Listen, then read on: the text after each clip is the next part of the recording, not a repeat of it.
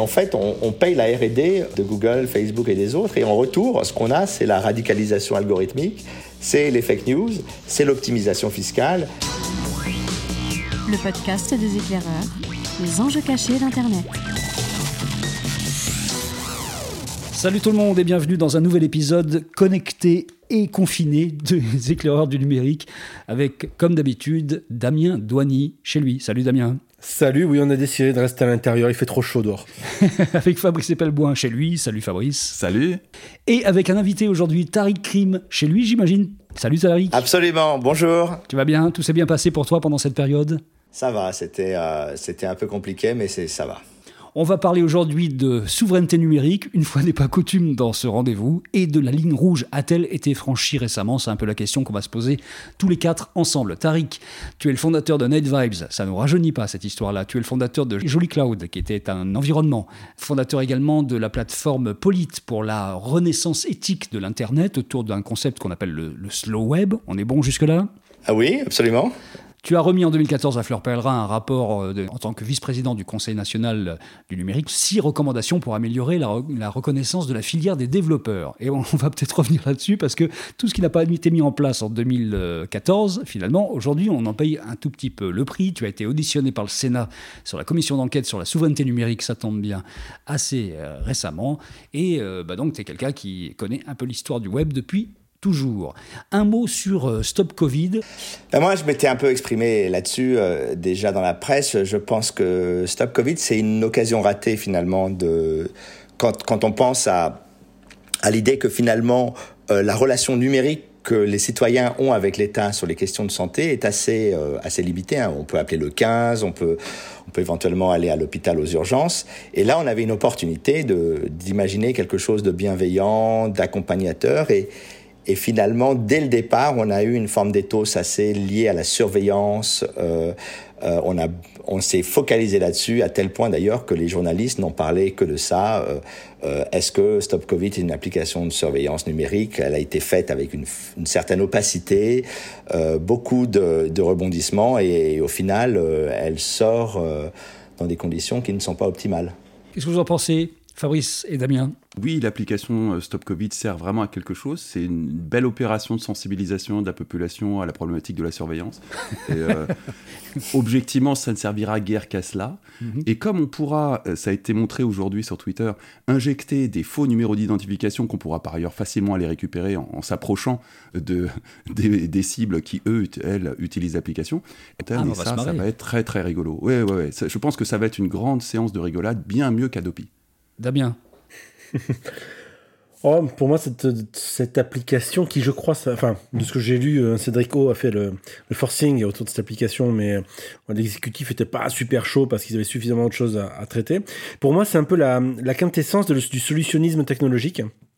Euh, matinée certainement de lobbying bien appuyé derrière euh, pour faire en sorte de développer une application qui effectivement euh, au pire si je puis dire servira de, de brouillon à, d'autres à d'autres essais divers et variés ou à minima permettra déjà d'avoir rempli le carnet de commandes de, de 4G entre autres mais fera, fera surtout en sorte effectivement qu'on ait la sensation de se dire bah tiens on a fait comme les autres et en plus de ça nous avons pu bomber le torse nous français nous avons développé une solution à la barbe des GAFAM nous sommes trop des souverains sur notre numérique national. Nous avions le choix entre prendre une solution française, et l'évaluation technique était très claire, qui ne nous permettait pas, et je le regrette, qui ne nous permettait pas de faire les recherches scientifiques que nous souhaitions faire sur les données de santé. Étant donné les retards européens dans le cloud, nous n'avions pas la possibilité de faire tourner des algorithmes d'intelligence artificielle aussi développés sur infrastructure française que sur l'infrastructure américaine. Je pense que la seule leçon qu'il faut tirer de cela, c'est que dans l'après-crise, la question du cloud, pour toutes les entreprises et pour les institutions françaises, est absolument extrêmement urgente. Voilà, ça c'est ce qu'a dit Cédrico. Ça ne concernait pas Stock Covid, ça concernait le Health Data Hub, qui est euh, hébergé donc euh, par des serveurs de Microsoft et traité euh, sur des serveurs de, Microsoft. Mais on Stop Covid vient aussi rejoindre, même si c'est pas à l'intérieur même du même process, vient rejoindre les serveurs de Microsoft. Est-ce que ça vous a fait bondir ce qui a été dit là par euh, Cédric O sur l'incapacité française et européenne à offrir la moindre solution potentielle au cloud? Tariq, le cloud, ça te dit quelque chose, toi? Tu connais bien l'histoire. Ben moi, je dirais que ce qui m'a, ce qui m'a un peu choqué, euh, la, réponse à une question qui était posée par la, la sénatrice hein, Catherine Morin de Sailly, qui avait déjà euh, publié il y a quelques années une mission sur la colonisation euh, euh, européenne par le monde numérique, donc il connaît bien le sujet. Déjà, ce qui m'a, ce qui m'a gêné, c'est qu'on se permet en fait de dénigrer euh, les, les, sociétés françaises dans le cadre de l'hémicycle.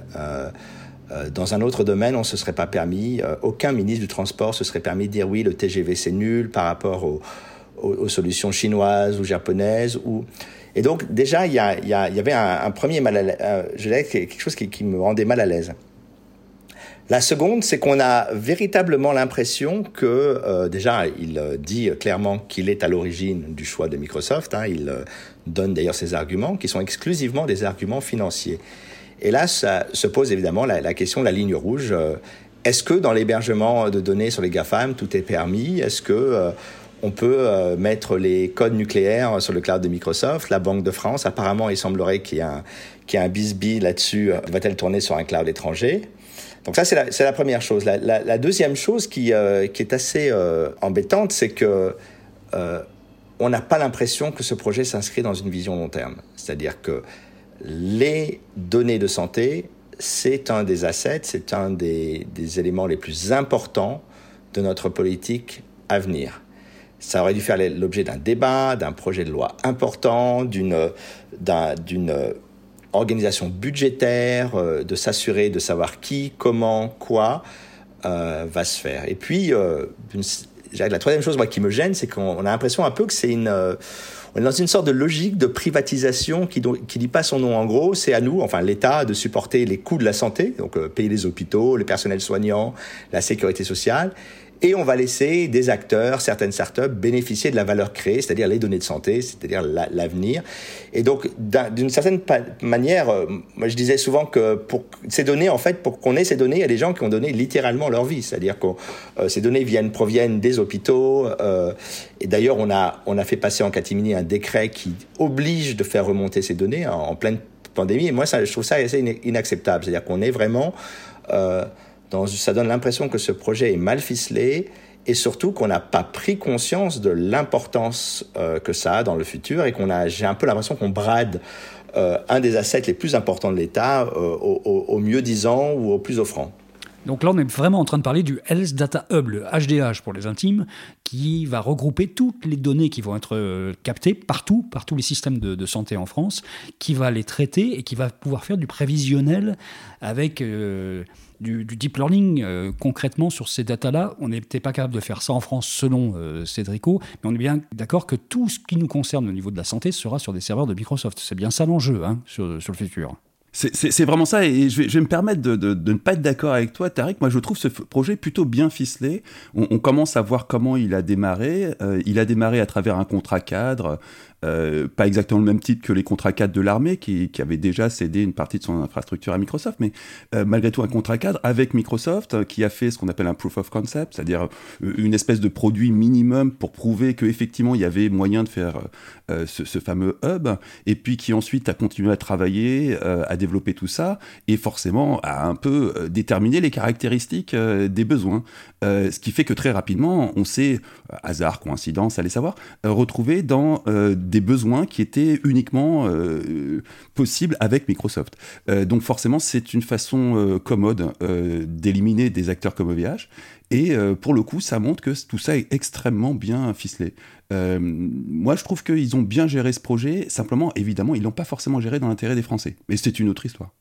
Je voudrais vous citer juste un, tweet d'Octave Kabla qui s'est énervé, une fois n'est pas coutume, hein, c'est pas l'habitude chez Octave Kabla, qui est le patron, euh, le créateur d'OVH, qui dit c'est la peur de faire confiance aux acteurs français de l'écosystème qui motive ce genre de décision.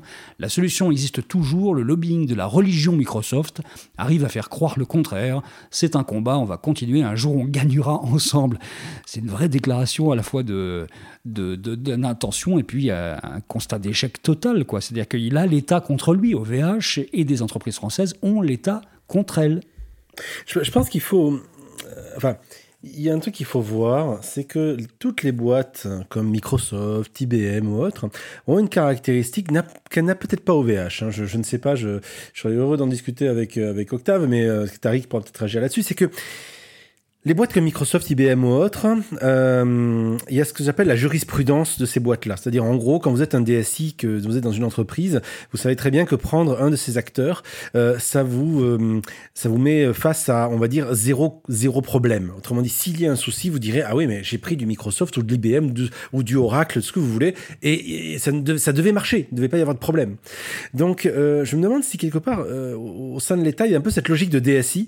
Autrement dit, je prends le minimum de risques possible, euh, sachant qu'en plus, je suis convaincu que des gens comme Microsoft ou autres ont une très bonne force de frappe commerciale, un très bon enrobage de tout ça et de dire, en gros, si vous avez un problème, on sera là pour vous, ne vous inquiétez pas.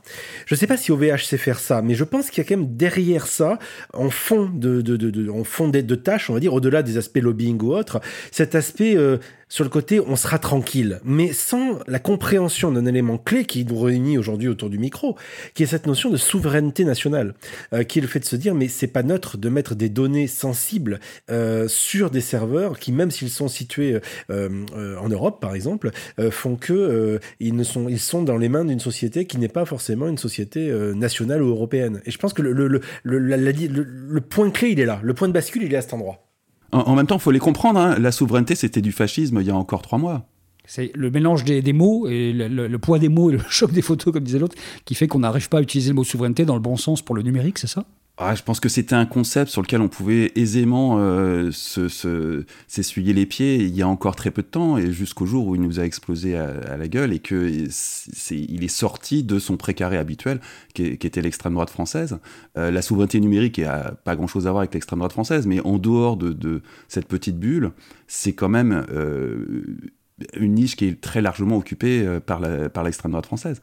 Là, euh, elle s'impose à nous. Euh, est-ce que quelque part on n'a pas une génération de, de, fonctionnaires euh, traumatisés par le fait que pendant des années on a développé des grands projets nationaux du style et Thomson et X25 et le Minitel et le plan câble et plein de choses comme ça qui ont tous fini à la poubelle en dépensant un fric monstre et qui fait que au final quelque part ils se réfèrent aujourd'hui avec le fait de se dire mieux vaut acheter des solutions internationales déjà on fera comme tout le monde on est sécure et quelque part bah, c'est pas plus mal parce qu'on a démontré qu'on n'était pas si bon que ça quoi. je pense je pense Je vais, dire pourquoi. Parce que je pense que, euh, déjà, je pense que le Minitel a été un grand succès. C'est un produit qui a été déployé, shippé, utilisé par des millions de gens pendant des années. Euh, et euh, ça marchait très très bien. Hein. voilà, on a l'objectif, rappelons-nous, du Minitel, c'était d'éliminer le, le, le, pardon, l'annuaire papier. Hein. et ça a très très bien marché. des grands-mères l'utilisaient. les gens ont découvert le e-commerce. Donc, je crois que le, vrai sujet, c'est qu'en fait, on, a à un moment donné euh, on avait dans le Minitel une infrastructure logicielle très centralisée, c'est-à-dire que c'était une équipe qui développait tout et on déployait à tout le monde. Et ça, ça marchait. Et dans le monde de l'Internet, on est rentré dans un monde décentralisé où il fallait en fait être présent dans l'écriture du logiciel, dans les développements, dans un ensemble de choses qui, qui allaient devenir nécessaires dans la distribution de vidéos. Donc à la fois au niveau des protocoles, au niveau des réseaux, des technologies de réseau, mais également au niveau des produits finaux. Et là, euh, euh, curieusement, euh, plutôt que de euh, d'investir à la fois dans le logiciel libre, dans, toutes les technologies qui allaient nous permettre d'avoir une bibliothèque de logiciels qui nous permettrait, les outils qui permettraient de développer des choses, on a essentiellement décidé de se focaliser sur les usages. Alors c'est un terme que j'ai jamais vraiment compris euh, au sein de la de la de l'administration française et euh, sur le déploiement du haut débit. donc finalement à la fin on est devenu euh, des super câbleaux opérateurs, des super opérateurs mobiles euh, mais qui était incapable de faire fonctionner les choses qu'il y avait à l'intérieur. Et, et, de toute façon, euh, euh, il faut être clair, il y a deux Internets. Hein. Il y a le premier Internet qui est libre et gratuit, qui s'appuie sur le web, qui a été ouvert, qui a été inventé en Europe, parce qu'il faut rappeler que Linux et le, et le, pardon, Linux et le web ont été inventés en Europe. Et ensuite, il y a un deuxième Internet que j'appelle plutôt l'Internet boîte noire, qui démarre avec un peu avant l'iPhone, qui lui est basé sur des formalisations complètement fermées et là, on vit à l'intérieur de, des Mac, des PC, des iPhones et des devices. Et là, effectivement, on n'a à aucun moment su, au niveau européen, pas uniquement français, euh, exister. Alors les Chinois ont une vision différente. Ils ont dit nous, on va refaire en Android et on va obliger Apple à installer notre App Store, nos conditions. Nous, on aurait dû faire quelque chose de similaire. On aurait dû s'assurer qu'il y ait de la concurrence d'App Store, de la concurrence de browser, que l'on puisse exister sur ces téléphones sans passer par les fourches codines. Hein. On le voit aujourd'hui hein, pour l'application Stop Covid. Euh, le gouvernement est obligé d'attendre que l'ingénieur d'Apple à Cupertino appuie sur le bouton, OK, c'est mis en, en, production. Alors que normalement, dans un, dans un, dans un monde idéal, on aurait pu développer sur ces plateformes comme on développait avant sur Windows et autres. Donc y a, je pense qu'il y a eu vraiment un, une méconnaissance du logiciel et surtout une perversion du système qui fait que les, les rares éditeurs de solutions, notamment en logiciel libre, ne sont jamais en fait soutenus par l'État. C'est-à-dire que d'un côté, on a l'État qui donne de l'argent en subvention ou en aide à la recherche à plein de sociétés, et quand il s'agit d'acheter ensuite des produits, eh bien, soit on prend les produits sur étagère des grands groupes, qui sont un peu des Frankenstein, c'est-à-dire des, des, montages de plein de plein de choses dont on ne sait pas trop. Euh, par exemple, maintenant, Orange, il y a du Huawei, il y a de l'Amazon Web Service, il y a plein de services packagés derrière la marque Orange Business Service. Et donc, au lieu de prendre les petites boîtes et donc de les soutenir et leur donner une assise, on préfère, à partir de là, considérer que le logiciel est neutre, que finalement qu'on prenne du Microsoft ou qu'on prenne du OVH ou, que l'on prenne du Scikit-learn ou que l'on prenne euh, un autre produit. Euh, Scikit-learn quand même la, la techno euh, star de l'intelligence artificielle qui est développée en France par l'INRIA. Euh, et, donc, à partir de là, tout ça, c'est des détails techniques. Je pense qu'il y a aussi un manque d'expertise technique. Hein. Je crois que Fabrice l'expliquait. Hein. Euh, dans, un de ses, dans un de ses tweets, euh, les, les, les, les, les COMEX des grands groupes n'ont aucun ingénieur ou développeur ou personne capable de leur euh, expliquer que ce qu'ils disent parfois à la télévision n'est pas totalement vrai. Justement, juste un point, tu as dit un mot clé, neutre. Autrement dit, on part du principe aujourd'hui qu'effectivement acheter euh, euh du, cloud Microsoft ou Amazon ou autre, c'est comme acheter une boîte de cornflakes. Voilà, c'est une parmi tant d'autres sur le marché et puis puis basta. Ce qui d'ailleurs très souvent a été la logique, hein, dans une logique de DSI, dans les entreprises ou autres. Euh, la question, elle est là. C'est est-ce qu'on peut parler de neutralité lorsqu'on est à la tête d'un État et que l'on veut acheter une prestation de service auprès d'acteurs qui se trouvent être pour la plupart américains ou peut-être chinois, enfin bref, en gros, pas européens, parce à part OVH, parce qu'on n'a pas mis ce qu'il fallait sur la table pour pouvoir le faire. Est-ce que c'est cette question-là de neutralité aujourd'hui qui est en jeu? Euh, oui, en fait, il y a, plusieurs questions. La première, c'est que il euh, n'y a pas que le logiciel, il y a aussi le, caractère juridique. Hein. Euh, comme vous le savez, il y a, maintenant des lois d'extraterritorialité aux, États-Unis qui font que lorsque vous utilisez des logiciels américains, avec notamment ce qu'on appelle le Cloud Act, il y a une possibilité pour les États-Unis de d'y avoir accès, d'avoir accès à certaines données. Donc il y a, y a, un, y a un problème d'allégeance aussi, c'est qu'à la fin, finalement, le patron euh, d'une boîte américaine n'a de véritable allégeance qu'au qu pays qui lui délivre son passeport, hein, ne serait-ce que pour pouvoir se déplacer. Euh, donc il y, a, y, a, ça, mais il y a aussi, je crois, un, un, schisme qui n'a pas été, à mon avis, parce qu'on parle souvent de la Startup Nation, qui est à la base un concept israélien, euh, mais qui est devenu euh, le, le leitmotiv de ce gouvernement c'est que on est passé en fait euh, du village global à l'exploitation de la misère humaine, qu'elle soit psychologique et économique. C'est-à-dire que désormais, le monde technologique n'est plus neutre politiquement. Et, euh, et au-delà de la neutralité, il y a évidemment la neutralité technologique, mais il y a également le problème de la neutralité euh, politique expliqué tout à l'heure. Fabrice, c'est qu'aujourd'hui, euh, acheter une, société, euh, alors euh, pour prendre Microsoft, mais ça pourrait être Google ou d'autres, ce sont des boîtes qui ont euh, des contrats actifs avec le ministère de la Défense US. C'est des gens qui ont eu, vous avez vu voir ce qui s'est passé avec GitHub, les gens qui étaient contre le fait que Microsoft soutienne la, la, la, la, ICE, qui est en fait le, la police de l'immigration, avec qui a enfermé des enfants aux États-Unis dans des conditions absolument euh, catastrophiques. Donc soudain euh, se pose la question de ce que l'on finance. C'est-à-dire qu'au départ, on ne finance pas uniquement un développement, on, finance aussi des, gens qui vont avoir des destins euh, singuliers. Et, en fait, on, paye la R&D euh, de Google, Facebook et des autres. Et en retour, ce qu'on a, c'est la radicalisation algorithmique, c'est les fake news, c'est l'optimisation fiscale. Donc il y a en fait, il y a aussi une question de, de, de, de, regarder à plus long, à plus long terme quelles sont les conséquences de nos actes.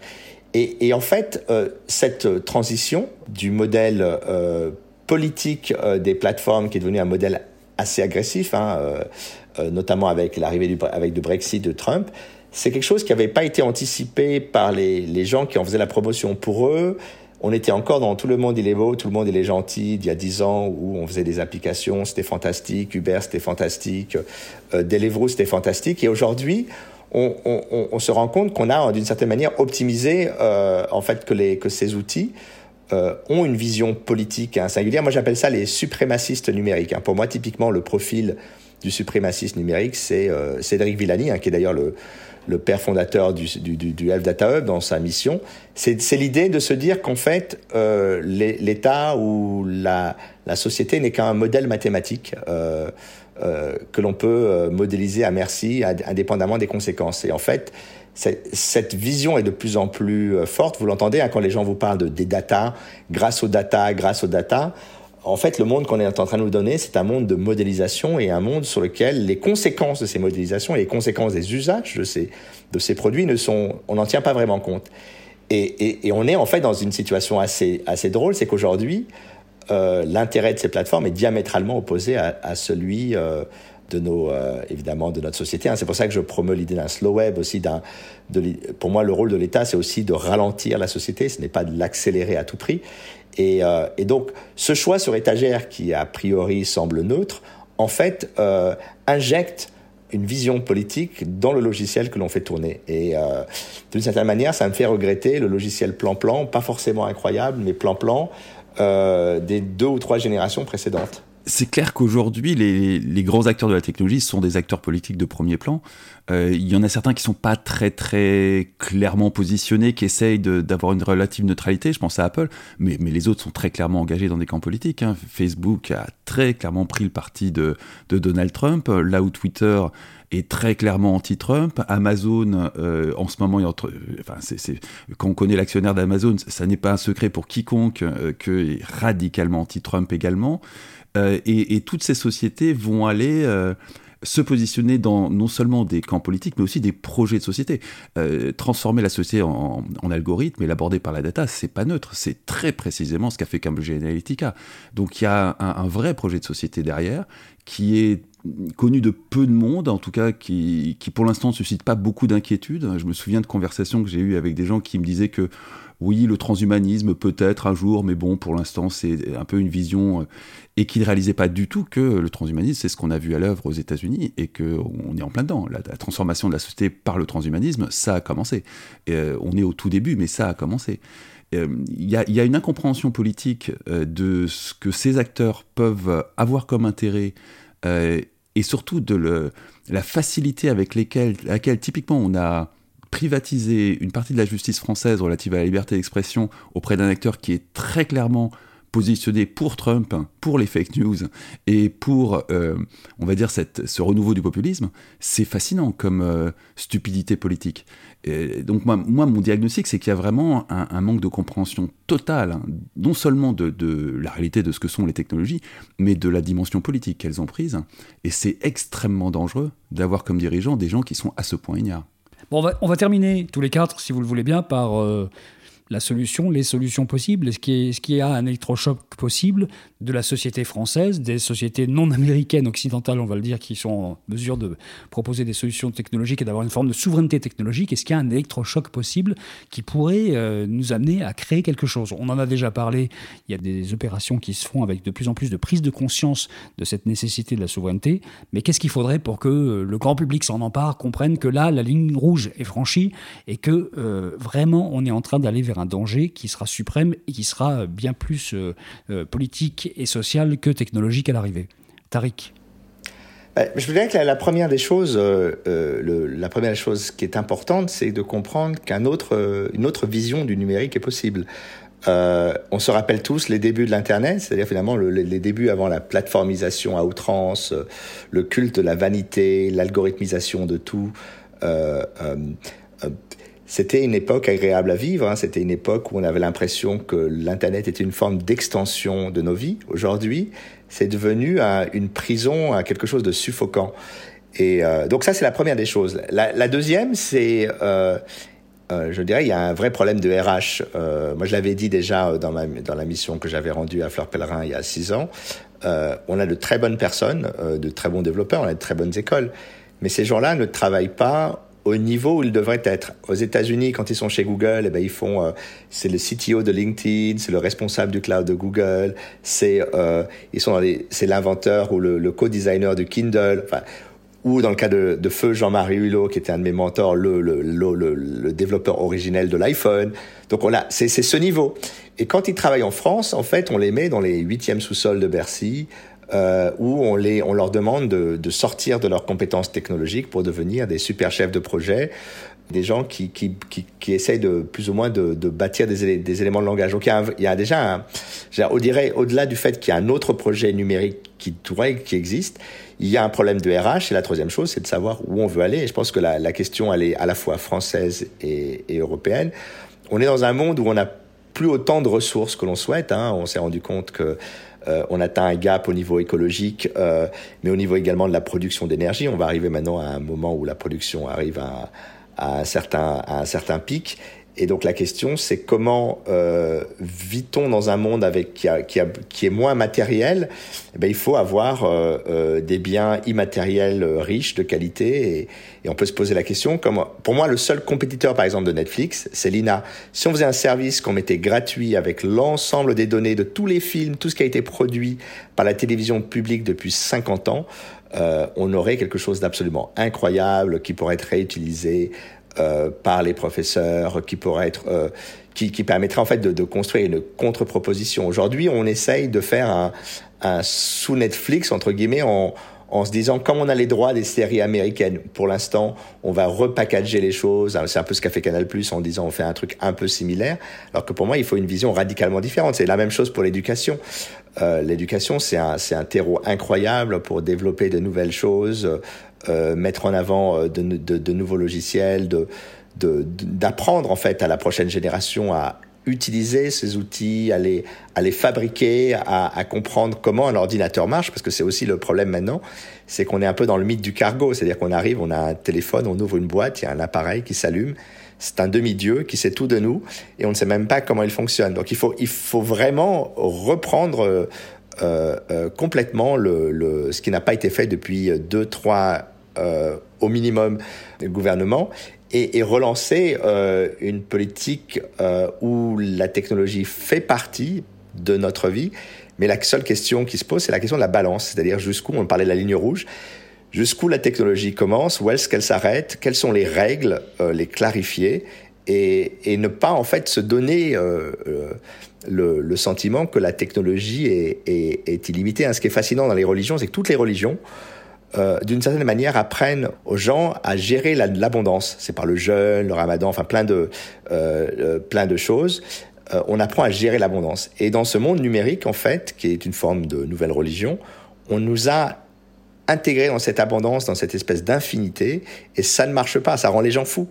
Et, le rôle d'un État, mais aussi le rôle de la société, c'est d'apprendre à, construire des limites à cela une balance, le, le terme de limite me, me, gêne un peu, une balance entre ce monde infini et la, et la réalité dans laquelle on vit et d'apprendre à, à, à, gérer les deux. Si on, ne fait, si on ne fait pas ça, effectivement, on sera dans un monde où en fait les formules mathématiques, on peut simuler, simuler dans la simulation de la simulation, comme dans Inception, euh, et à la fin, on, on a l'impression qu'on connaît le monde alors qu'en fait, on, on, ne connaît qu'une petite partie euh, qu'une petite partie du monde. Et, donc, il faut revenir à, une balance et un équilibre et, j'allais dire presque aux textes fondamentaux. Est-ce que tout ça a été euh, vu et revu par les pionniers de la cybernétique, de l'intelligence artificielle dans les années 60, qui étaient des, chercheurs et des philosophes, et maintenant on a, on a, on a rétréci notre vue et on est en fait dans le discours marketing. Euh, tu parlais de transhumanisme. Je ne sais toujours pas ce qu'est le transhumanisme, mais en tout cas, ça marche bien d'un point de vue marketing.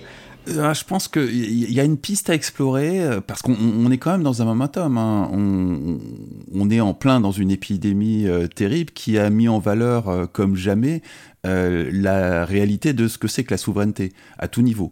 Et il y a un réel problème avec la santé en France, ça n'aura échappé à personne.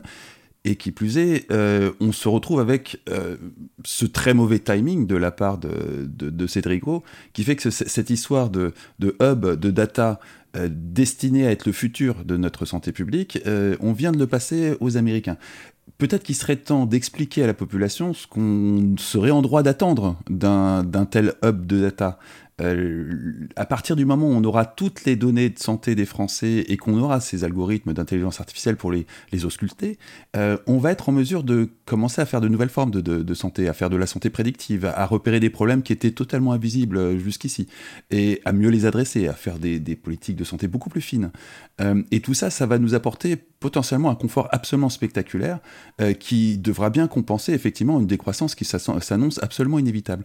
Et Aujourd'hui, l'enjeu, c'est de savoir si on sera euh, maître et souverain de toute cette, euh, cette plus-value de santé euh, qui est promise par ces technologies, ou si on l'achètera en abonnement, euh, comme n'importe quel service cloud, aux Américains, quitte à se retrouver dans des situations très compliquées d'un point de vue géopolitique, parce que les, États-Unis évoluent à une vitesse folle, et on pourrait tout à fait demain se retrouver dans une situation, euh, tout comme les Iraniens, où du jour au lendemain, ils coupent les vivres.